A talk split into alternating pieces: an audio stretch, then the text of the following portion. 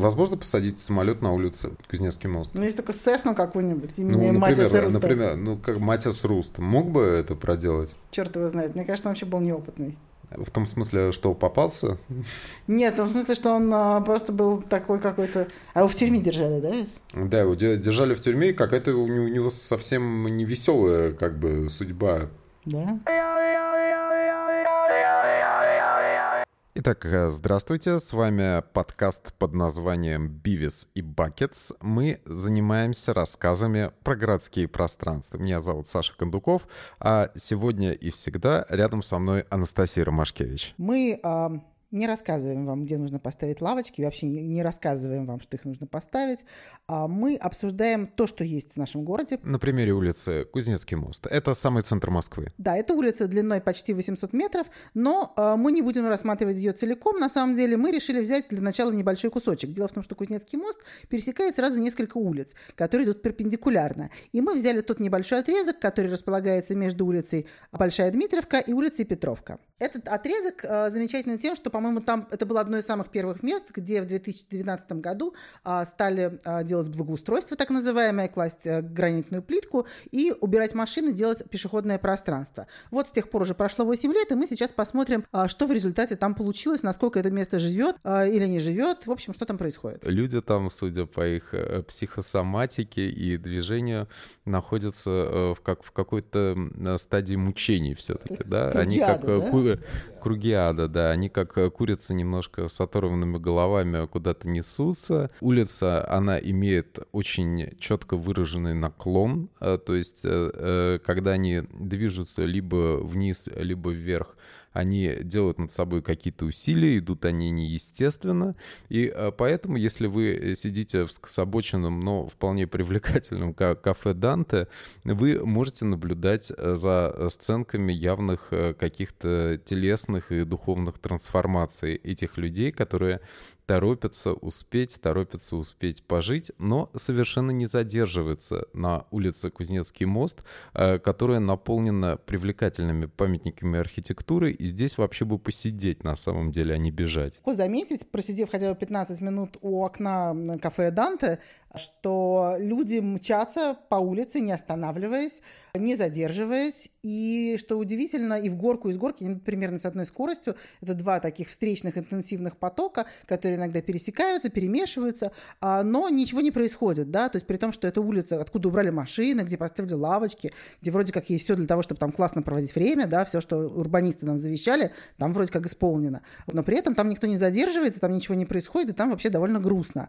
Да и мы сейчас попробуем разобраться все-таки, ну, как бы, где более этого пространства. По большому счету люди там собираются массово только в те дни, когда а, в магазине Adidas происходит очередной дроп важных кроссовок, вот тогда улица заполнена огромным количеством а, молодежи, но этой молодежи в другой любой день не придет идея прийти туда и классно провести время. Иногда в начале улицы, практически на пересечении с Малой Дмитровкой, появляются люди, которые что-то там рисуют очень вонючей краской, и не сколько привлекают к себе людей, сколько их, наверное, распугивают. А кроме того, там иногда выступают музыканты, но, например, если сравнить с тем, что происходит в другой части Кузнецкого моста, там, где находится дом художников, то есть чуть дальше, уже за Петровкой, а, то, конечно, э, и уровень музыкантов, и количество людей, которые они вокруг себя собирают, совершенно несравнимо. И вообще ощущение, что это две разные улицы. Одна такая, в принципе, классная, там здорово, много чего происходит. И магазины, и кафе, и люди, и музыка, и вообще какое-то движение. А здесь вот ощущение, что ты просто находишься в каком-то подземном переходе, из которого э, люди спешат поскорее удрать. Тоже там такое происходит. Значит, с accessibility, то есть с возможностью туда попасть, проблемы нету. То есть там на самом деле есть плиточка, там есть скамеечки, там нет машин. То есть, ну, может быть, дизель какой-то хулиган заедет, или автомобиль для разгрузки, но там абсолютно спокойно, там можно отпустить ребенка, чтобы он там бегал, с ним ничего не случится. То есть там, в принципе, все классно должно быть, да, но что-то пошло не так. Улица легко доступна еще и потому, что она достаточно рядом находится с э, метрополитеном общедоступным. Если вы приезжаете на станцию метро Охотный ряд или театрально, вы сразу оказываетесь рядом с Большим театром, и там оттуда совсем до этого э, участка улицы Кузнецкий мост Э, рукой подать. В принципе, там должно было бы э, много быть людей расфранченных, там должно было бы быть много иностранцев. Ничего подобного не происходит. В основном там шастают русские люди, которых влекут дешевые питейные заведения. Ну, там совершенно однозначно работающий ресторан большой, очень шикарный, как бы и дорогой, да. И, собственно, когда мост работал во всю силу, тоже ситуация была ровно такая же, как и сейчас. И, с одной стороны, тут, в общем, есть признак даже какой-то очень крутой, потому потому что это улица, на которой смешиваются и простые люди, и непростые люди, и люди с высоким доходом, и люди с низким доходом. И это, в общем, все круто. То есть так и должно быть. Уровень разрушения и вандализма, на самом деле, в отношении исторического наследия на уровне первых этажей, там просто, ну, как бы совершенно зашкаливающий. Вот. Причем мало того, что там все, все как бы поменяли, по-моему, где-то примерно процентов 40 фасадов э, на этой улице вообще пустуют, потому что там есть, например, то, что бывшее здание пассажа, а, в котором потом при советской власти находилась педкнига, а, которая пустует уже очень много лет, там такие как бы забитые какими-то некрасивыми картинками огромные окна, а, там бывший офис аэрофлота, а в целом улица производит впечатление, что там, в общем, все, все заброшено, никому ничего не нужно, и, и вообще все очень грустно. Опять же, могут прийти, конечно, защитники прав автомобилистов сейчас сказать, есть такая теория, что вот парковку убрали, поэтому все умерло. А, но мы на соседних улицах, где тоже убрали парковку, мы видим, что там все немножко иначе, да, даже на том же Кузнецком мосту, если идти вверх по улице, там полно ресторанов, все работает, все, в принципе, неплохо. А, а тут просто, ну, как бы ощущение какого-то абсолютного упадка, а, насколько я понимаю, это в частности связано с тем, что помещение находится, например, того же Аэрофлота, возможно, в собственности, поскольку, понятно, сейчас все покупают билеты в интернете, то, в общем, никому, никому не приходит в голову ходить в этот офис. Офис поэтому бездействует, его закрыли, и там просто такая пустота, да, серые, а, давно не мытые окна. И это, в принципе, вот, ну, там преобладающая картина, и поэтому на этой улице довольно грустно. И, а, например, если посмотреть, как там проводят люди время, да, например, в центре обычно, да, и в Москве это происходит, да, и в любом другом историческом городе мира, это бесконечные люди, которые а, снимают себя на телефон, снимают селфи, снимают, просят там прохожих, чтобы они сняли там с подружкой, там с мамой, с папой, с детьми, а на этой улице никто не фотографируется, это очень показательно. То есть это улица, которая не выглядит настолько классно, чтобы ты захотел себя на ней запечатлеть, выложить куда-то в соцсети, показать друзьям и близким после, после того, как ты провел там время.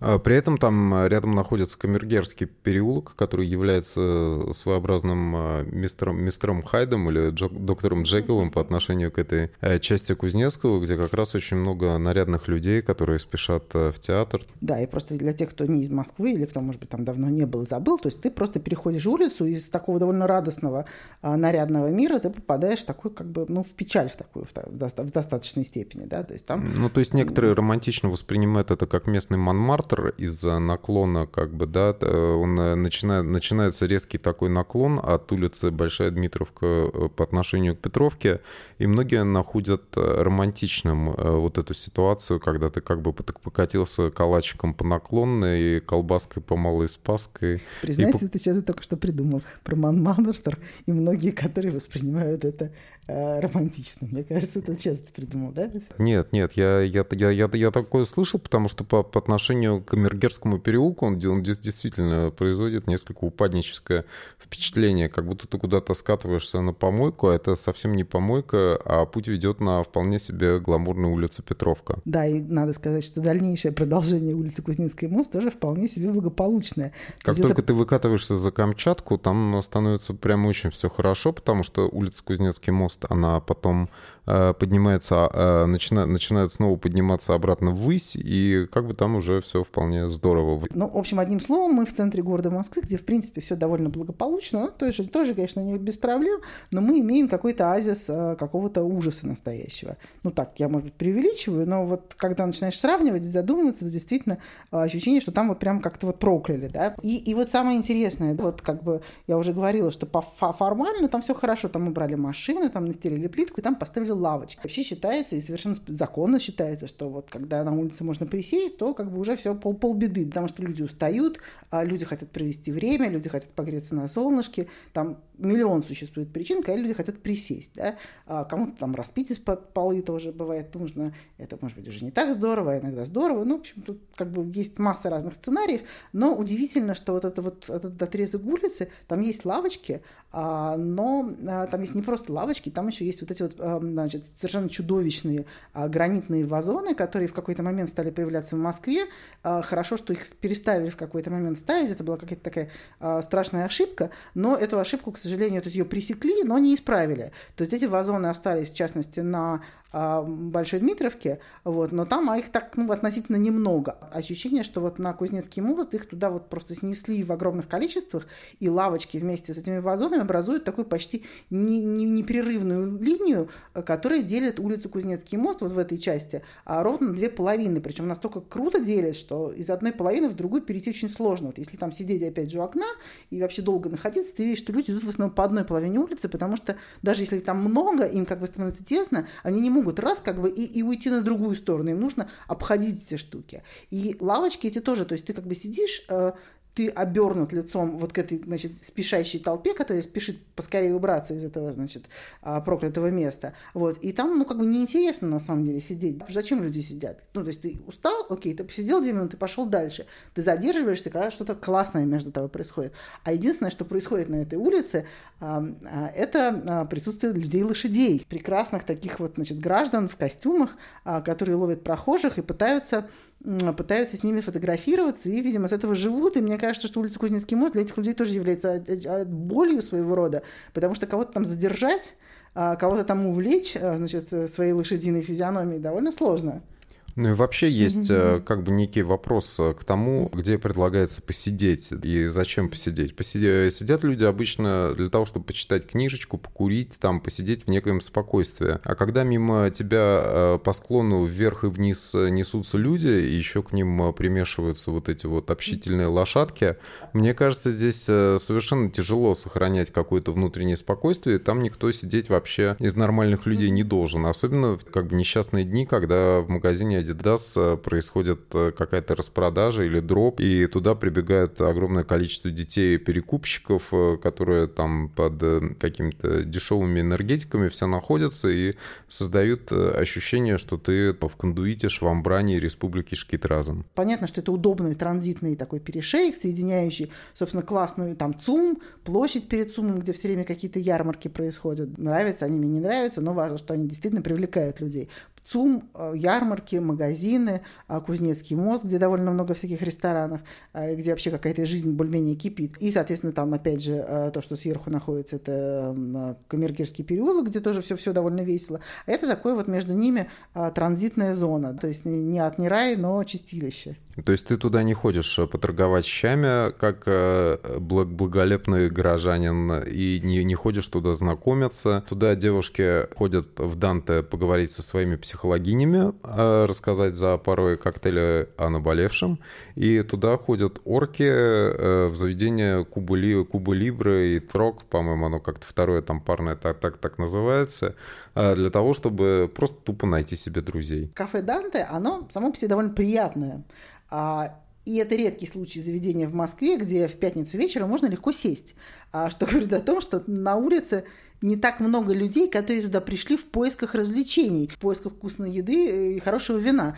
Там все люди, то есть, а при этом людей там много. Это все люди, которые идут из пункта А в пункт Б и здесь не задерживаются. То есть это просто, ну, как бы вот подземный переход, да, мне кажется. Это самая близкая аналогия, то есть такое не очень комфортное а, место, где ты находишься по неволе и иногда в одиночестве, иногда в толпе просто из пункта А в пункт Б преодолеваешь свой путь. А мне кажется, что у нас сформулировалась отличная совершенно идея определения этой улицы как подземного перехода. То есть такого пространства, которое, с одной стороны, используется просто от от отсутствия альтернатив, да, и люди идут в подземный переход не потому, что им там нравится, а потому что им нужно перейти улицу, а поверху они это сделать не могут. И, и по вот... поэтому это реальный подземный переход, э, наземный переход между Петровкой и Большой Дмитровкой. Да, то есть это, это такая улица, которая работает фактически подземным переходом, то есть не очень приятным, не очень дружелюбным, э, не очень интересным пространством между двумя такими азисами э, веселой, интересной городской жизни. Но мне кажется важно, что в отличие от настоящего подземного перехода, у которого перспектив больших стать классным нету. Это улица, у которой такие перспективы есть. А для этого нужно, конечно, э, во-первых, сделать что-то с пустующей недвижимостью, надо, чтобы она перестала пустовать, и чтобы это были не банки, не конторы, а чтобы это было что-то такое, что привлекает людей, магазины, рестораны, да, это центр Москвы, там, естественно, должны быть какие-то, ну, какая-то сфера обслуживания, да, в той, в той или иной форме. Вот. И, конечно, очень важно, мне кажется, сделать так, чтобы фасады исторических зданий более-менее вернулись в нормальное состояние, чтобы они были ну, настоящими, подлинными, чтобы они были красивыми, а, чтобы в доме «Сокол», а, прекрасном историческом здании, памятнике э, модерна, не было железных дверей, как сейчас, да, потому что железная дверь – это не то, вокруг чего крутится жизнь и то, что заставляет людей фотографироваться на своем фоне. Нужно снять там кондиционеры, нужно все отреставрировать, нужно убрать помойки из дворов, потому что этот двор тоже мог бы стать каким-то общественным пространством, на самом деле. Там живут люди по-прежнему, насколько я понимаю. Им, наверное, нужно где-то гулять с детьми, им хочется сидеть в тишине, им хочется, не знаю, находиться среди цветов и деревьев, и для этого тоже есть возможность. То есть мне кажется, что, что мы видим, что недостаточно поставить скамейки и постелить плитку и даже красивые фонари ситуацию не спасают. А должно быть какое-то продуманное действие.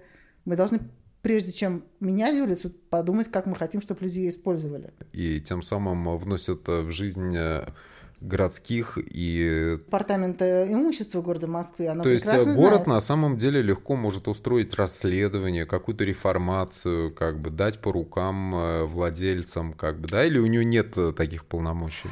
Ну, во-первых, я думаю, что какие-то полномочия у него есть, с одной стороны. С другой стороны, мы знаем, что на многих... Ну, мы должны понимать, что это одно из первых мест, где вообще вот делались какие-то вот эти вот, значит, э, реновации в рамках программы «Моя улица», где начали стелить гранит на, в качестве на, напольного покрытия, да. Это, ну, был такой опытный участок, и такой первый блин, который комом. Извините за банальные какие-то поговорки, но это действительно так. А, то есть мы знаем, что впоследствии, например, на той же Покровке и Моросейке, когда там делалась э, реконструкция, эта реконструкция, в частности, касалась, касалась фасадов, и их старались как-то все-таки привести в человеческий физический вид. А здесь э, по фасадами никто не занимался. И тут же Моспроект, ну, здание, на котором написано Моспроект 2, очевидным образом к нему имеет отношение Моспроект 2. Это вообще архитектурная организация.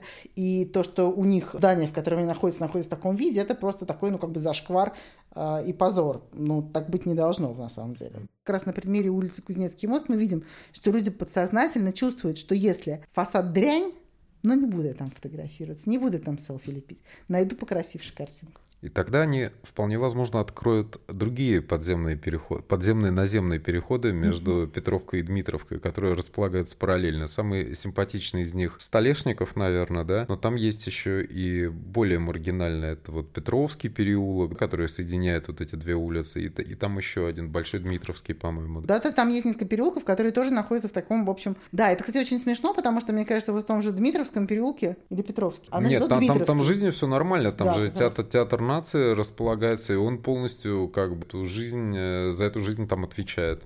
У нас вот довольно пор качественно.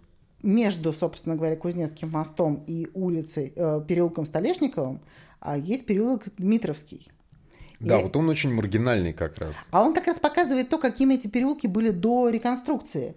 И то есть мы понимаем, да, что мы сейчас реконструкцию ругаем, но э, в ней есть свои прелести, потому что по этим улицам мы говорим, что там транзит, и только транзит, но, по крайней мере, ты там идешь, и, в общем, тебе нормально. А по Дмитровскому переулку ходить это целое, ну, действительно, как бы вызов и приключение, потому что там крошечный разбитый тротуар, а там такая же разбитая проезжая часть, там все время какая-то пробка безнадежная стоит.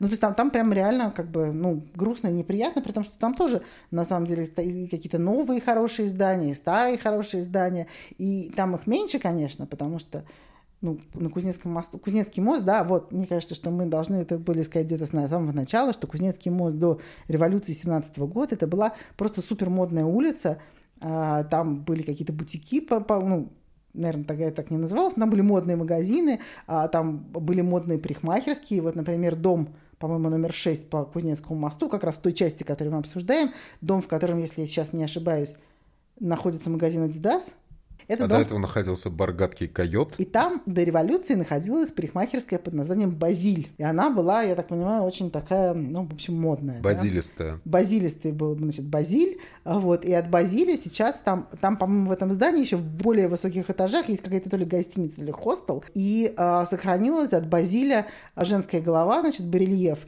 над входом, которая тоже вот, да, к разговору о сохранности исторического наследия, замазана просто какими-то 25 слоями крас. В Москве, вот как у цыган, значит, есть такой, да, история про то, что дети, значит, испачкались, этих не отмыть новых нарожаем. У нас, когда нужно вот в городе что-то, что-то, значит, испачкалось, вместо того, чтобы это что-то помыть, почистить, сразу приносят ведро краски и прям по грязи, прям по всем недостаткам, которые, значит, время на эту поверхность, значит, оставило, а все это, значит, закрашивается и снова закрашивается. И поэтому то, что было Ну, ровным... потому что у нас это ведро краски, к сожалению, можно распилить.